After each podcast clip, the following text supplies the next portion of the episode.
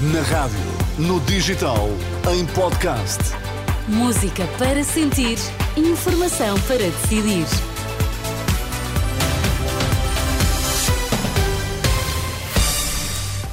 Tudo postos para as notícias, agora às quatro na Renascença. A edição é agora do Miguel Coelho. Boa tarde, Miguel. Boa tarde, Sónia. Quais são os temas em destaque? O grupo parlamentar do PS vai eliminar a medida, mas o Ministro das Finanças continua a defender o aumento do IUC.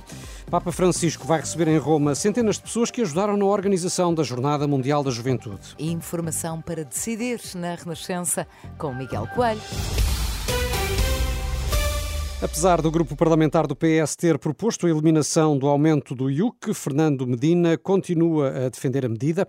Em declarações aos jornalistas, o Ministro das Finanças eh, reafirma a defesa da proposta. Continuo a achar exatamente o mesmo que achava relativamente ao IUC. O parlamentar entendeu que por uma questão de, do facto de irmos agora para eleições legislativas, que sublinhar esse processo de continuidade ao longo dos próximos anos poderia depois ser revertido após essas eleições e que não valeria a pena sublinhá-lo neste momento e por isso... Não concorda com o grupo parlamentar do PS? Vejo, vejo com naturalidade. Eu concordo com a, com a proposta do Orçamento de Estado que, que apresentei. Fernando Medina. De norte a sul do país, 35 urgências de várias especialidades vão funcionar com limitações a partir de hoje e durante toda a semana. O plano semanal, elaborado pela direção executiva do SNS, mostra que aumentaram os constrangimentos provocados pela recusa dos médicos em fazer mais horas extraordinárias. O Hospital da Guarda é o que apresenta mais limitações, não consegue assegurar escalas a seis especialidades, incluindo a via verde do AVC.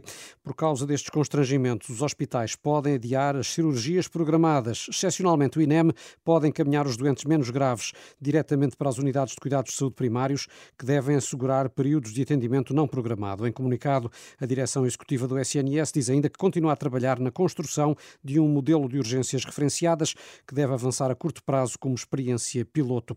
Ainda na saúde, a Ordem dos Enfermeiros recebeu mais 740 novos pedidos de escusa de responsabilidade entre março e outubro deste ano. Os pedidos foram realizados por profissionais de unidades hospitalares de todo o país. A Polícia Judiciária deteve em Leiria um homem de 41 anos suspeito do crime de burla qualificada através do WhatsApp, conhecida como Olá Pai, Olá Mãe. O cidadão estrangeiro foi detido em flagrante delito, foram ainda apreendidos milhares de cartões de telemóvel. Em conferência de imprensa, o diretor do Departamento de Investigação Criminal da Judiciária de Leiria disse que o caso será investigado pela Europol. Não tenho dúvidas que isto tem ramificações internacionais. Não tenho dúvidas algumas. Esta investigação será objeto eh, de intervenção principalmente da Europol, porque não podemos ficar ter uma visão local, nacional, quando estamos a falar de um fenómeno que é, é volto a dizer, à escala planetária. Avelino Lima, responsável do Departamento de Investigação Criminal da Polícia Judiciária de Leiria. Já saíram de Gaza oito cidadãos com ligações a Portugal. São duas pessoas com nacionalidade portuguesa e seis familiares. Indicação avançada à Renascença pelo Ministério dos Negócios Estrangeiros. Outra cidadã palestiniana com residência em Portugal optou por permanecer no território. O comunicado do Ministério acrescenta ainda que prosseguem as diligências para a retirada da menor que estava autorizada a sair e cujos familiares morreram morreram no bombardeamento da passada quarta-feira. Vai ser recebida pelo Papa Francisco uma delegação da Jornada Mundial da Juventude de Lisboa, encontro agendado para amanhã do próximo uh, dia 30 de novembro, no Palácio Apostólico, em Roma. Na audiência vão estar centenas de pessoas, entre voluntários, parceiros empresariais do evento, responsáveis da Igreja e entidades públicas que ajudaram na organização da Jornada Mundial da Juventude.